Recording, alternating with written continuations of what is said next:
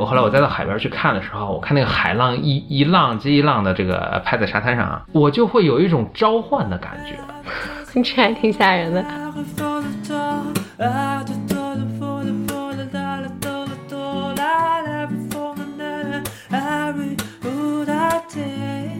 Welcome to another episode of Blow your mind，两个人的公路博客。大家好，我是冯绍峰。我是简丽丽。我先讲一个我学英语的时候的一个小故事吧，或者一个小一个小体会。嗯，就我在上大学的时候，我有一个同学，他是个老外，然后他在学中文。有一天他跑过来跟我说说，哎，你们中文中文说话这个特别形象。我说我说我也同意了，但是你这个为什么何出此言 对，为什么说这个话呢？他说我刚学了一个词叫做马上。嗯，他说你知道什么意思吗？我说当然知道了，就是马上就是我立刻就来的意思嘛。他说你看这个词多形象。他说我完全没体会到是什么意思。他说你看就是我为了体现这个事情如此的这个急迫，我是骑着马来的，所以我每次他说啊，他说他自己每次说到说我马上就来，他都会想象就是我骑着一个马就心急火燎的去赶过去的这个样子。嗯哎，我一听还真是，我用“马上”这个词用了几几十年了，我从来，但是在我脑海中从来没有没有想象这个词的缘起，应该就是意思说，因为你这个事儿重要，或者这个事紧急，我骑着马来的意思。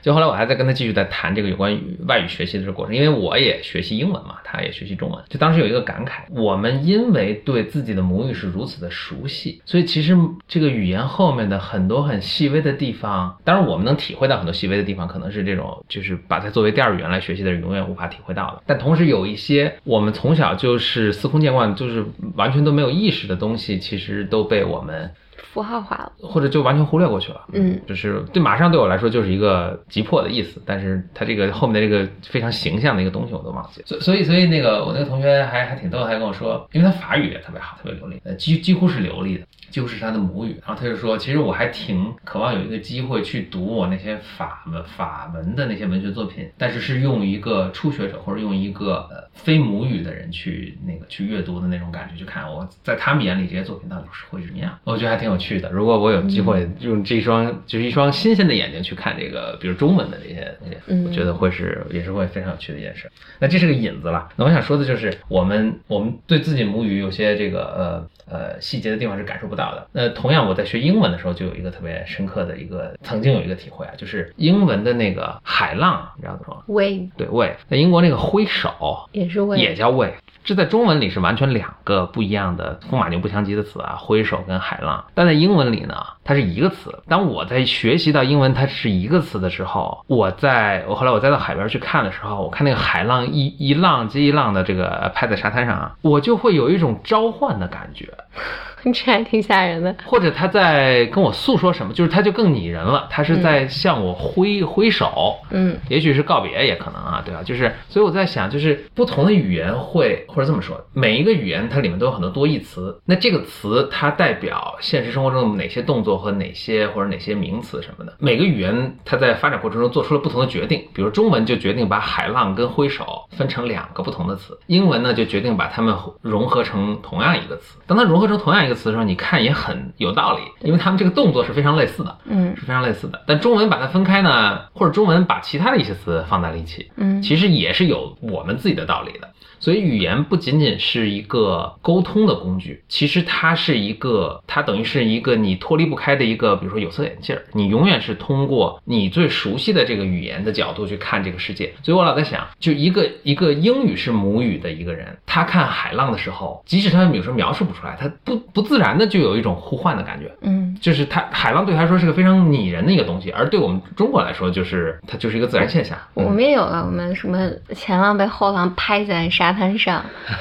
这也也也很形象，像一个那个是动作。啊啊对，但对，但是我我这里想说，就是这这一个词啊，海浪这一个词，有很多类类似的类似的词，就是中中文跟英文做出了不同的决定。嗯还有一个大家可能更熟悉的，就是比如说，呃，中文把颜色其实分的也挺挺细的，比如说蓝色跟绿色跟青色跟什么，我们都有不同的，它就是分的很细。呃英文其实也挺细的，但其实有些有些语言是，比如蓝色跟绿，呃，蓝色跟绿色是蓝色绿色本来在光谱上也挨着，其实你仔你仔细看呢也是很接近的，他们就觉得没必要把它分那么细了，所以他们没有一个词说蓝绿的之分。中文跟英文正好互相有，所以我们之间沟通还挺挺顺畅。但是作为一个语言，它如果不分蓝绿的话，你去跟它解释之间的细细微的差别是很难的。甚至有人觉得，就是比如说你可以通过 fMRI 去检测，就是他们就是看不出之间的区别的。嗯，就好像有一些元音或者一些辅音，就是如果你这个语言中没有这个词的话，其实这个小婴儿的长成人的时候，他就已经听不出之间的区别了。比如日本人很著名的是 R 跟 L 部分。嗯嗯 OK，那这是这都是我很长的一个引子了。我想说的一个 一个是一个一个真正想说的呢，是有这么一本书，这个书的名字叫做《Women Fire and Dangerous Things》，就是女人火跟危险的东西。这听起来好像这仨有什么联系似的。对对对。呃，这这个书是一个很很著名的语言学家，美国一个语言学家叫 George Lakoff，是芝加哥大学的一个语言学家，他在一九八七年的时候出版，他是去研究澳大利亚本土的这个原住民的一种语言，然后他就发现呢，他们这个语言中有一个类别，就他他们有一个类别叫叫女性啊，叫女性，这个也很正常，我们都有女性这个词，但是但是他们这个词这个这个类别里面呢，不仅包括女性，还包括火和很多和危险的动物和一些什么毒蜘蛛什么的。就这这是一个一个类是吗？对对对，这是一个类，嗯，它这个这个类里面包括女性，包括水，包括火，包括暴力和包括一些动物。嗯它整个书其实就是说的都是我刚才说的，就是语言是语言在发展过程中，它会抓住一些东西的一些特，就他认为它是有共性的地方，就比如说挥手跟海波一样，嗯海浪一样，然后他们把它凝固成一个词或者凝固成一类词。这个岛上的这个或者这个奥地奥地利原住居民的这个语言，正好把认为女性跟火跟一些危险的动物和暴力是有很大的共性的，所以把它们放在一起。哎，你你这样想，我我以前是还学过德语，嗯。虽然就是学的很差，嗯。一级很快就全还给了老师，但是比如德语里就分阴性和阳性，嗯，嗯，对，然后它它的阴性和阳性也是有两种类的，嗯就是两大类。比如这个词是，比如房子或者女性儿童，它这个词是阴性还是阳性，这嗯这这就会让你前面的什么宾语啊，什么什么这些都都会格各种嗯格都会有变化。然后它也是有一个大类别的。其实你不是特别，我学的时候当时还是有困扰的，嗯我现在记不清细节。你觉得好像很？随机？对对对。为什么这个是女性，那个就是男性？对对，啊不完全随机，但有一些就是一有有个别的吧，少数的你会觉得，哎，这个为什么是阴性？嗯，就是你要特别的去记。嗯嗯是，就我在我在读这个书的时候，也想到另一个特点，就是心理咨询或者弗洛伊德，他也很讲这个 free association，是你看到这个词会让你想到什么词。那嗯，要自由联想。嗯，自由联自由联想。那其实这个这个我觉得跟自由联想还挺类似的，就是比如说你你看到海浪这个词，会让你想到挥手这个词。嗯就呃，甚至因为它本来就是一个词了，所以在这个岛上的这个居民，我不知道他们会不会看到女性，然后就会想到暴力，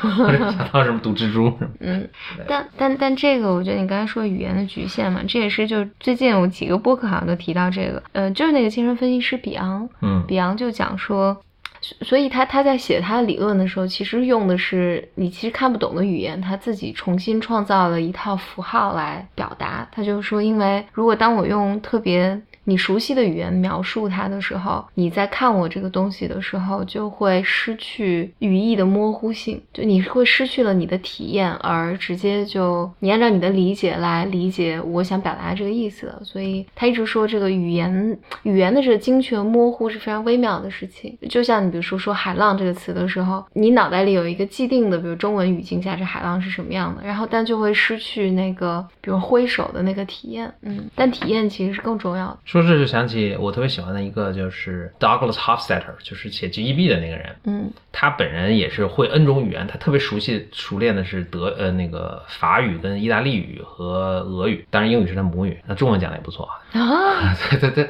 他就就是特别多才多艺了。所以他业余的时候呢，爱搞什么搞翻译。他好像是把普希金的那个全全集给翻了。嗯嗯，他专门写了一本书，这本书咱家还有，就是我我也特别爱看的一一首法文小诗，叫什么《Le Tombeau 的什么什么什么》。嗯，这这小诗很很短，就是其实就一页纸，打印出来就一页纸，那么几十行。他想探究的就是你怎么去翻译这首诗，诗是就特别难翻译的。嗯，就讲一个细节啊，比如说这个诗正好他就用到，比如说是一首英文的诗，他就用到了 wave 这个词，而且其实诗人其实希望就是你想产生一个，比如他说的是海浪，但是他就希望正好他恰恰希望你去产生一个挥手的一个联想，这在英文里特别容易做到。嗯但你如果想把它翻成中文，可能就很困难。嗯你可能比如说特别蹩脚的一个做法是底下加个注，说哦这个在，就比如说我们看那个字幕组的时候，经常会对旁边说哦这个是呃影射什么什么什么，因为这个词是双关的，就是就就特别蹩脚。那其实他就想尽量完美的去把这首诗翻译出来。这本书得写了几百页好啊，六百页好，就是他这本他这首诗可能翻译了得有几十遍吧，然后每一遍他后面有时他自己翻的，有时他朋友翻的，然后每一个的后面都写个注解，就写一个长篇大论呢，就是说我在翻译这个版本的时候，我想保留的是什么？有的是他为了保留这个诗的这个韵律，有的是他为了保留这个诗的这个呃篇幅。有的是他为了保留，就说哦，这个诗是用一个相对古老的法语写的，所以我想用相对古老的英语去写。嗯嗯，有的是为了把，就是反反正他每一个版本都做了不同的处理。就他在这过程中，就你就会发现，你跟着他一起走路这个走过这个历程，你会发现，OK，他比如说他因为语言是没没有完美的一一对应，所以他比如说保留了这个韵律，他可能就没法保留，就没法保留这个保证这个词义都都非常准。他保留词义非常准，他可能就没法保留这个篇幅都完全一样。那其中的一些双关啊什么就更难处理。所以是一本虽然听起来是特别无聊，就是很难想象有人就写专门写这么一本书，就一一本诗的三百五十八种不同的翻译啊。但是其实你读起来是非常非常有趣的。嗯，我我我想起来两两件事，一个是。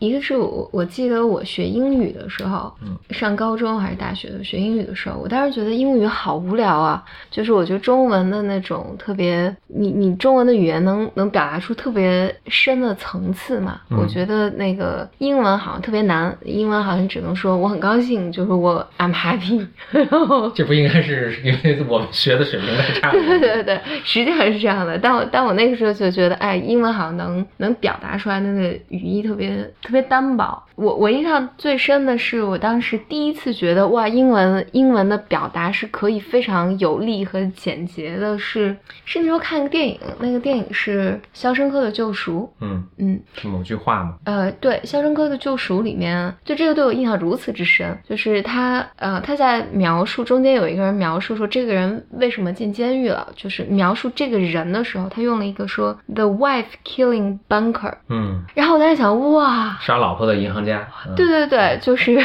我当时想，我我如果让我当时就就就我如果去形容呢，我肯定说哇，这这个人是个 banker，然后他把自己的老婆杀，然后但是我觉得哇，三个词就把那个。就把所有的那个情绪、情感，还有该描述的东西全描述。我当时觉得哇，就是语言语言是有自己的那个魅力的。然后第二个我想说，这个不不是很相关了，是我你你刚才讲说说他翻译就 Hofstadter 翻译那本书的时候，我是想去年的时候，去年还是前年，我当时翻译一个工作坊，就是是一个英国的老师。这老师叫 Earl，很逗。他他他有一套关于当一个集体遭受创伤的时候，这个集体会陷入的状态。然后他当时就用了一个特别大的词，两个词。他说当当一个集体遭遇这个特别严重的创伤的时候，会出现 blah blah blah 和 blah blah blah blah。我当时想，天哪，这怎么翻？我就问他，我说这是什么意思？他说没关系，就是他说这个词是我创造的，就没有人知道是什么意思。你你就随便翻就行。然后后来，但但是它理论特别重要的构成构成部分。后来你我我就能能够理解它那个词里面去所描述那个状态，它确实是不是一个现有的词。所以他必须创造一个新的词。他必须创造一个新的词，所以他跟我说，他当时说说没关系。我说天呐，这个这个太难翻了，就是你你给我先看你的理论嘛。然后他说没关系，他说在俄国，呃，他说他在俄国的时候，呃，他俄国的学生就为他这个词专门造了一个德语词，嗯，呃，俄俄语词。他说你们可以新造一个词。那就直接用他这个词呗，就不用对再。，但但是因为我我觉得相对来讲，我不知道是不是俄语啊，还有英语，他其实我听他给我讲俄语那个词跟那个英语那个词是很像的，嗯只是俄语化发音的那个词而已。但对于中文来讲，就是跟那个这个发音音节实在太不同了，你不是特别容易让大家能记着有很长一个词。但我记得是在那那几天的那个课程里面，我应该是，反正我们有一个词来代表，但它没有形成一个官方的，嗯，但很是很有趣的。一个体验。嗯嗯，就是在在那个时候，大家只要听到这个这个词，就我会说，就是那个状态 A，慢慢慢慢大家好像学会了这个词。对，大大家就知道哦，这个体验大概是那样的。嗯嗯还是那我那个同学，他他就对语言特别感兴趣嘛，他就说，哎，其实生活中有很多词是我也不知道该这些词该用用什么来形容，然后可能在某些语言里，我不知道是不是这个民族他们经常遇到这种情况，所以他们会发明一个词来叫这个。他这还挺有创意的，他当时形容说，哎，这个词我们来创造一个词来叫，就是。比如说你怎么形容？你跟一个朋友吃饭，比如说，对我我相信一说出来大家都有这种体验。一跟朋友吃饭，然后一出门就说哦，那饭吃完了，我们今天聊得很开心，大家就再见了啊。然后刚走没几步，回突然发现在同一个地铁站碰着，大家都在等同一班地铁，就是回等于回家路是一样的嘛。嗯然后这时候呢，其实已经没什么话好说了，但是又很尴尬的，因为在这儿要一起等五分钟地铁，或者等 等六分钟电梯，所以你又感觉不知道是不是还要应该再说一点什么，这种尴尬的感觉。嗯 说这种感觉已经足够常见了，我们应该有一个词来形容它。嗯他还说了一个情况，我就觉得，我就我就觉得这个就是考学习语言的人，他可能就是他的观察就都不一样。他说你有没有碰到这种情况？就是两个人呃狭路相逢，在一个窄道上碰的，然后就是我往左一左呢，就是互相想躲嘛。结果我往左躲的时候，正好你也往同一个方向躲，结果我们又就是然然后我又又想往我想换个往右去躲，然后结果因为你看到我往左躲，所以你也往右，然后我们这么着来回几次，就是保持同一个节奏，就是老走不过去。嗯，他说这种尴尬的场面，鬼打墙。我们应该找一个词来形容。嗯我一想，哎，这是确实都是日常生活中经常碰到的，但是你没有特别好的词的形容。我话说，我倒是觉得英文的词汇就仅仅单词的量是比中文多的，多好多。就是莫名其妙的一个什么东西，一个什么小零件儿什么的，英文都有词形容。但是我相信可能中文也有词形容啊，这是中文不太好，但是语文没 就至少大多数人不知道该叫什么。嗯，就是我印象特别深的，就是比如我进到车里啊，就是开个车，当然因为车可能是美国文化中比较，就车里的我说哎这就这东西我不知道该叫什么，他说那个叫这个东西，就车里面有很多小小零件啊，什么上面这个灯，什么底下这个什么把手，什么摇这个，比如说比如说以前老式车那个摇车窗的那个转的那个东西，你说叫什么？不知道该叫什么是吧？但是我能形容出来，我说就是转这个东西，它有点像一个嗯嗯嗯轱辘似的一个井上的轱辘似的，就能把车窗摇下来。但英文是有个很具体的词，就专门去形容那个东西的。我觉得中文这也得有吧。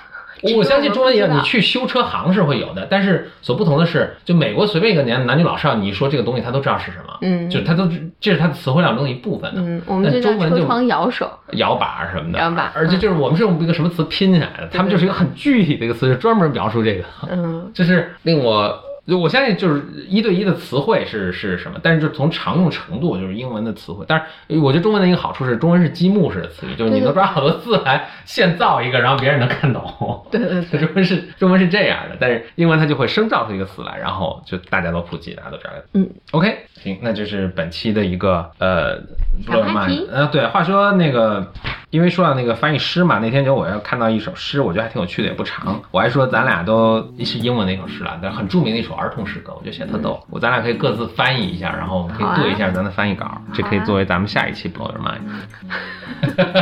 挖坑。OK，种个草吧，嗯种草是这么用的种草不是这么用，哦，种草你种，我理解种草这个被种草就是别人别人推销了一个什么东西，啊然后你你也觉得特别好，而且你也去买了一个，这叫被种草。哦，我我以为被种草是就是我有一个 idea，然后但我现在没有时间去 develop 它，所以我你这叫挖。坑，哦，好，那就是本期挖坑种个草，咱们嗯没没种草下期 blow mind blow your mind 再见，嗯，拜拜。